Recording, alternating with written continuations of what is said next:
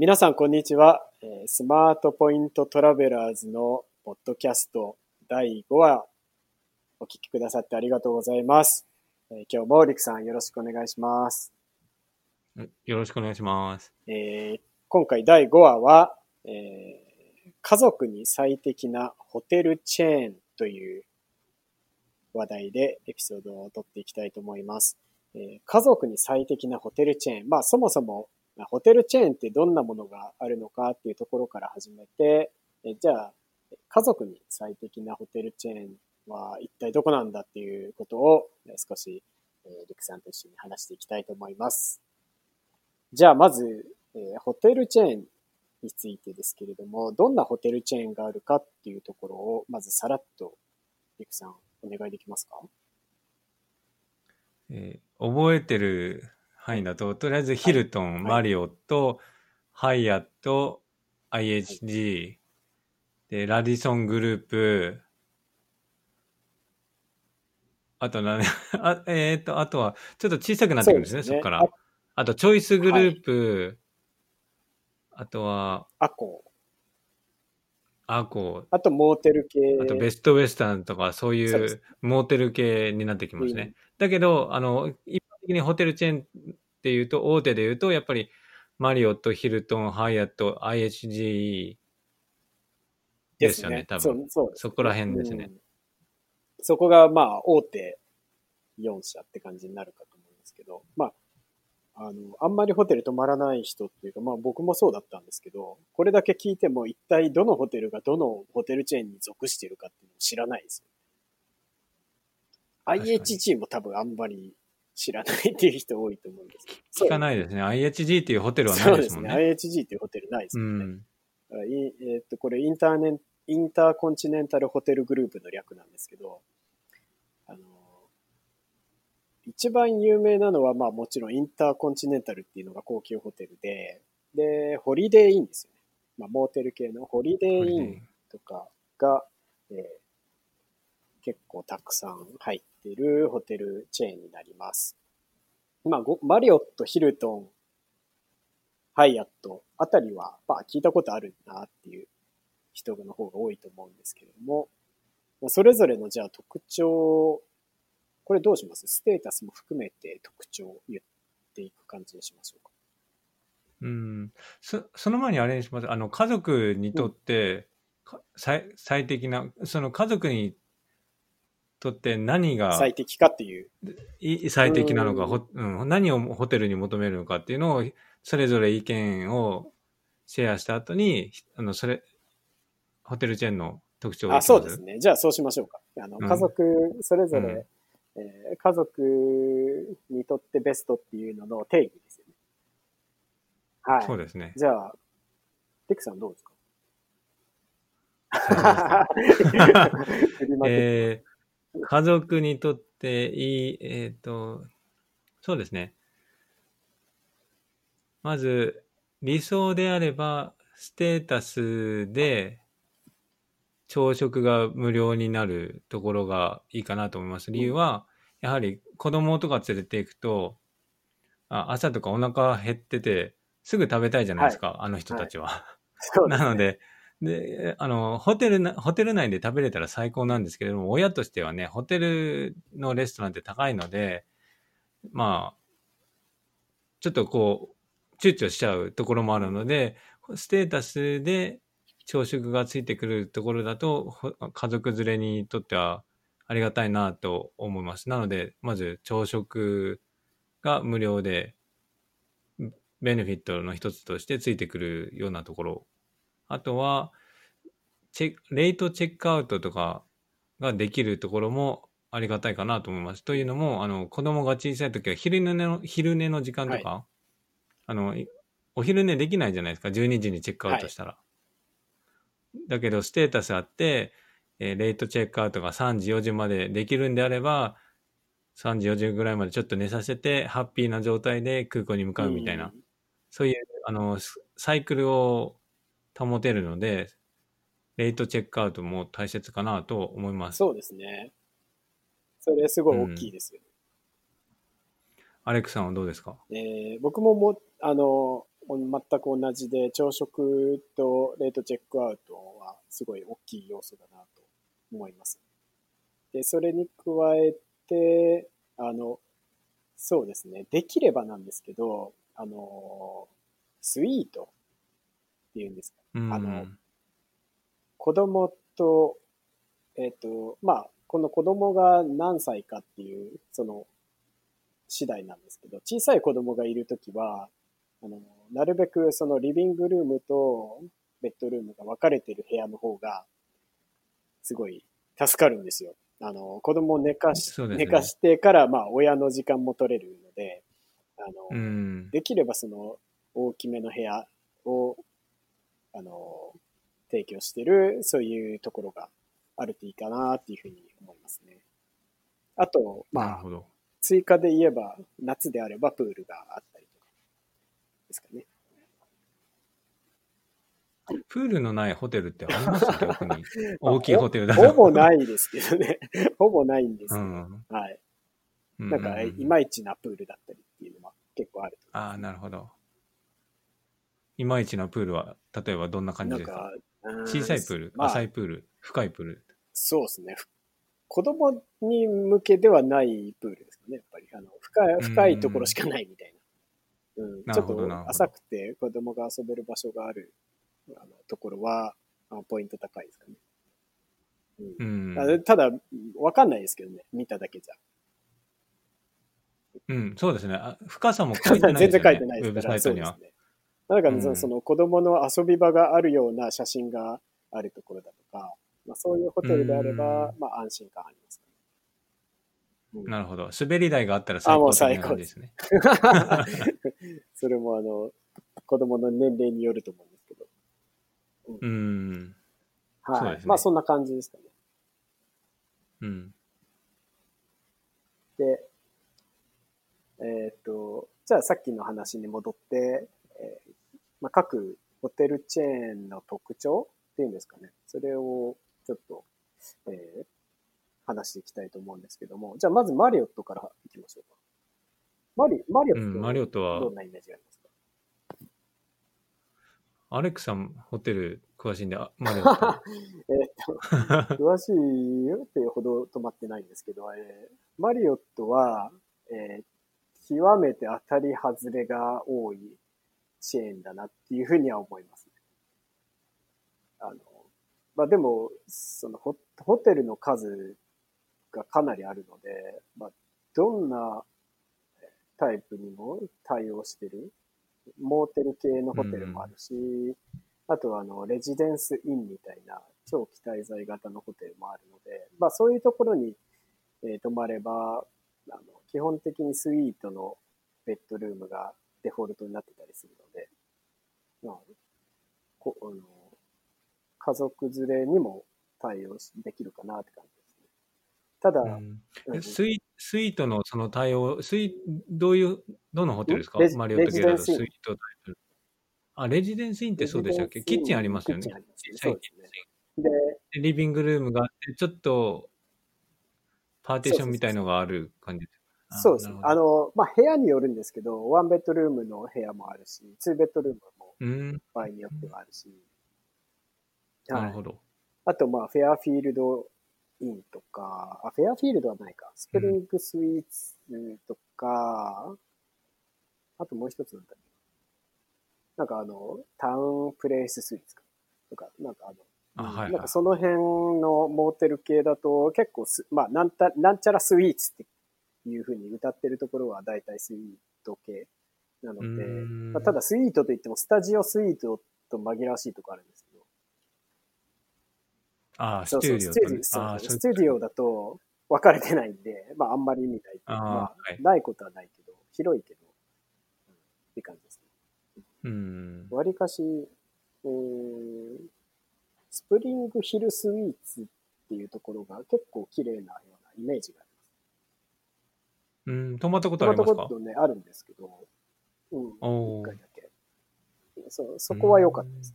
でも結構他のスプリングヒルスイーツの評判も、ほあの、いろいろ見てると良さそうなので、そこは、うんなるほど。いいのかなって感じですね。あ、ちなみにそこにはね、ほあのププールなかったですね。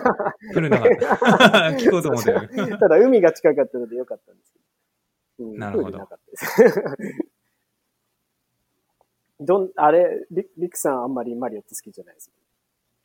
マリオットは、その、ステータスが去年、もう切れちゃったんですけども、えープラチナがあって、プラチナを持っていると、朝食が無料っていうのがベネフィットの一つでああるんですけれども、えーっと、その、アレクさんも言ってた通り、すごいいいろんな種類、すごい数のホテルがあるのが理由で、その、朝食の、どういう朝食が出てくるかっていうのも、ホテルによるので、そのばらつきが多すぎるので、そこがちょっと使うカスタマー側としては毎回調べなきゃいけないのも大変なので、なあの、ステータスある側としては、簡単にあそこ、例えば JW マリオット泊まったら、あの豪華な朝食食べれるよねっていう感覚で行くともう外れることがあるので、そこら辺ちょっと難しいなと思いますね、あのマリオットは。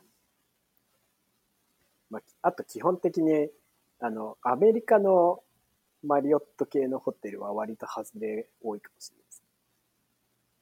うん、確かに。うんまあ、わかんない。アジア系に行くとねうんまあ、ど、どのホテルチェーンもそうですけど。ね。うん。はい、そうですね。うん。で、プラチナステータスは50泊ぐらいですよね。50泊ですね。マリオットは。でも、クレジットカードパーソナル1枚、ビジネス1枚あると、30泊。15泊ずつで30泊もらえるので、20泊すれば、プラチナになれちゃうと。そうですね。ね。そ、そこかなりチートなんですけど。ただ、んそもそも20泊もしないんですけどね、僕は。なので、うんなかなか普通はしないね。なかなかプラチナ、ね、あの、相当マリオット好きなであればいいんですけど。まあ、20安いところに20泊して、で、リッツ・カールトンとか泊まりに行けば、まあ、損しないかなっていう感じはありますけどね。うん。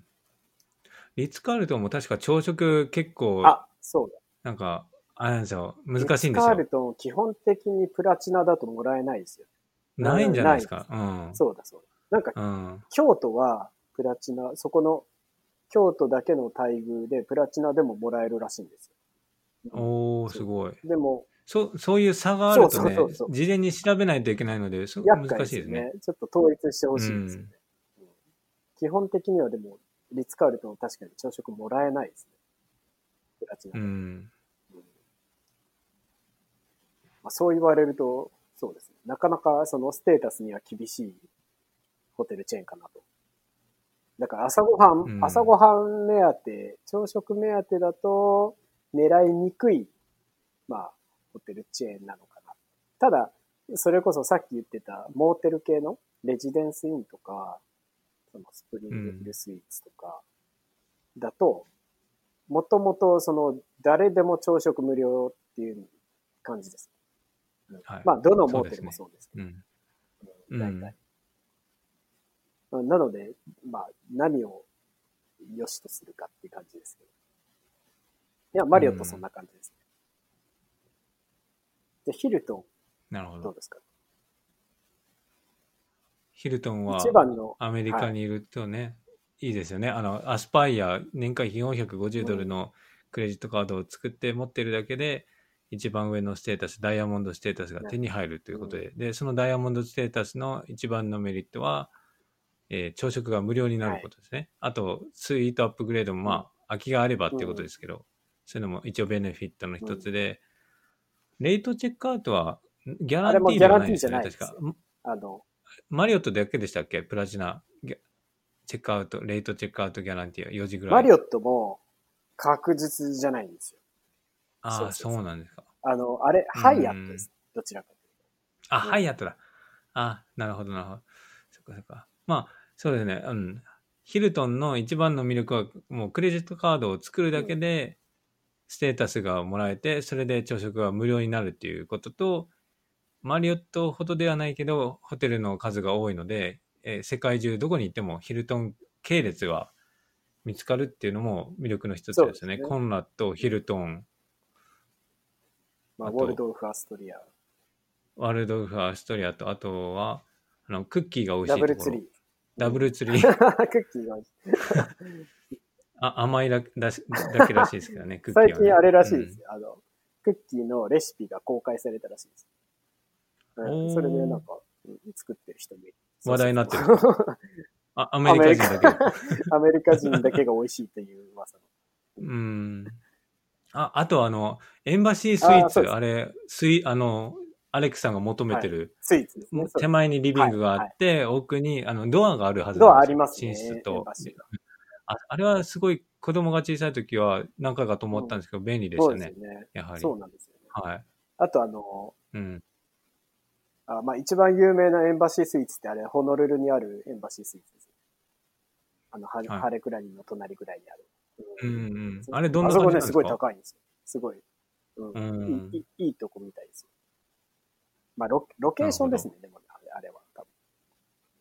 あとはあの、ほぼ僕泊まったことあるんですけど、ホームウッドスイーツっていうのがあって、そこも、あの、まあ、エンバシーみたいな感じで、あの、スイートになってます。なるほど。で、朝食もついてて、結構良かったです。思ってうる、ん。うん、良かったです。だから、まあ、マリオットに似てますよね、構成的には。いろんな種類の。にうん、似てますね。いろんなうん種類の。似てて、ステータスは取得しやすく、あの、い使いやすいですね。ビあの慣れ、慣れてない人でも、とりあえずヒルトン泊まってたら、まあ、ある程度のサービスは期待できるかな、みたいな。うん。必要ポイント数はちょっと高い傾向にあります、ね。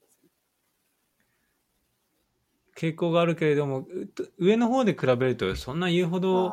変わらなくなってきマリオッましたね、今。トもかなり値上げしてきてますもんね。ポイント値上げ。うんはい。そうですね。そう言われると確かにほとんど変わんないかもしれない。うん。まあそんな感じですか。まあでもヒルトン、まあ一番簡単にステータスに取れるっていう意味でおすすめですよ。家族連れに。家族連れ、そうですね。特に出張がない家族だと、ステータスに。もうクレジットカード1枚作ればうん。ね、いいんで、アスパイアだけじゃなくても他のサーパスとかゴールド以上であれば大丈夫なのでね。うん。そうですね。うん。もうそれ、年会費95ドルぐらいですもんね。それを作るだけで、朝ごはんついてきますからね。うん、朝ごはんが無料になると。ありがたいとしか言いようがない。一回どっか旅行行けばね、元取れますもんね。うん。そう確実に。はい。まあそうですね。まあそういう意味ではヒルヒルトンはありがたい存在ですね。うんうん。あと、じゃあハイアット。ハイアットは割かし高級なイメージがありますかうね。イん。メージ的に。でも別にあの、ハイアットもモーテル系のハイアットハウスとか、ハイアットプレイスとか、まあプレイス、うん、そうですね。その辺もありますから。あれは、はい、モーテルモーテルとは言えよりは、まあ、上結構、まあ、上じゃないですか。モーテル。モーテルとは言えない。えどっちも泊まったことあるんですけど、意外とあ綺麗なんで、綺麗で、どこ行っても同じ感じで、あいいでしょ？好きですけどね。ハイアットそうですね。安定感がありますよね。うんうん。ただ、その、人によってはおろ面白みがないっていう人もいるみたいですけど。あ、どこそうそうそう行っても同じだからってこと。うんただ、アンダーズとかは。あの、アンダーズとかハイアットセントリックとか、その辺のデザイナーズブランドになっていくと、ちょっと面白いですよね。個性があるんで。うん。でも、こ家族連れにどうですか？ね家族連れね、朝食はとりあえずつかないですよ。あ、でも、つかないですね。ハイアットハウスとハイアットプレイスはプレイス、つつきますね。まあ、はいそう考えるとあれか。まあ、そんなに、その、やっぱり、うん、モーテルレベルではないけど、そうですね。そこの朝食結構いいですもんね。うん、意外とね、いいですね。ハイハイアットプレイスワイキキとか、味噌汁とかありえ、ましたよ。そうなんですか？すごいですね。うん日本へ人向けに。えーさすがハワイですね。だから、まあ、うん。まあ、ハイアットも高級ホテル狙うと朝ごはんついてこない。ハイアットリージェンシー以上になるとついてこないですね。そうですねク。レジットカード持ってても、 Discoverist っていうステータスしかもらえないので、これでもちょっといいのが、あの、レイトチェックアウト2時までは確約できるんですああよ。、 Discoverist で。ディスカバリー、ううんん、クレジットカード持ってるだけでね。。朝ごはんついてこないんですけど、レートチェックアウトはうんにはなるので、まあ割と便利なのかなって感じですね。うん。ステータスは一番難しいですね。60泊でしたっけ？年間。グローバリストになるにはグローバリス60ト。泊ですよね。うんしか、も、あの、チー、チートがほぼできないっていう。さ、あ、うん5泊か。もうクレジットカード持ってたら5泊だけもらえますけど。それで終了です。あとはもう自力でやっていくしか、ほ、ほとんど方法はない。5000ドル、ん？うん。クレジットカード持ってると5000ドル使うと、い一泊だったかな。一泊、あ、2泊か2泊ですね、な。5000ドル使うと2泊の実績もらえるけど、でも、5000ドルで2泊ですからね。うん、なかなか厳しいものがある。相当使う人じゃないと。でもベネフィットは一番いいですね、やっぱり。いいねあの、確か、なんだっけ、ルームサービスでもレストランでも何でもいいんですよね。グローバリストはもうグローバリストは結構。何でもありです。多分リクエストしたら何、書いてなくても多分リクエストしたら何でもやってくれるような気がすうーん。る。なんで、まあ、あの、はい。グローバリスト目指すなら、それ、あの、一番上のステータス目指すならハヤトかなって感じです。うん。はい。ですね。じゃあ、続いて IHG。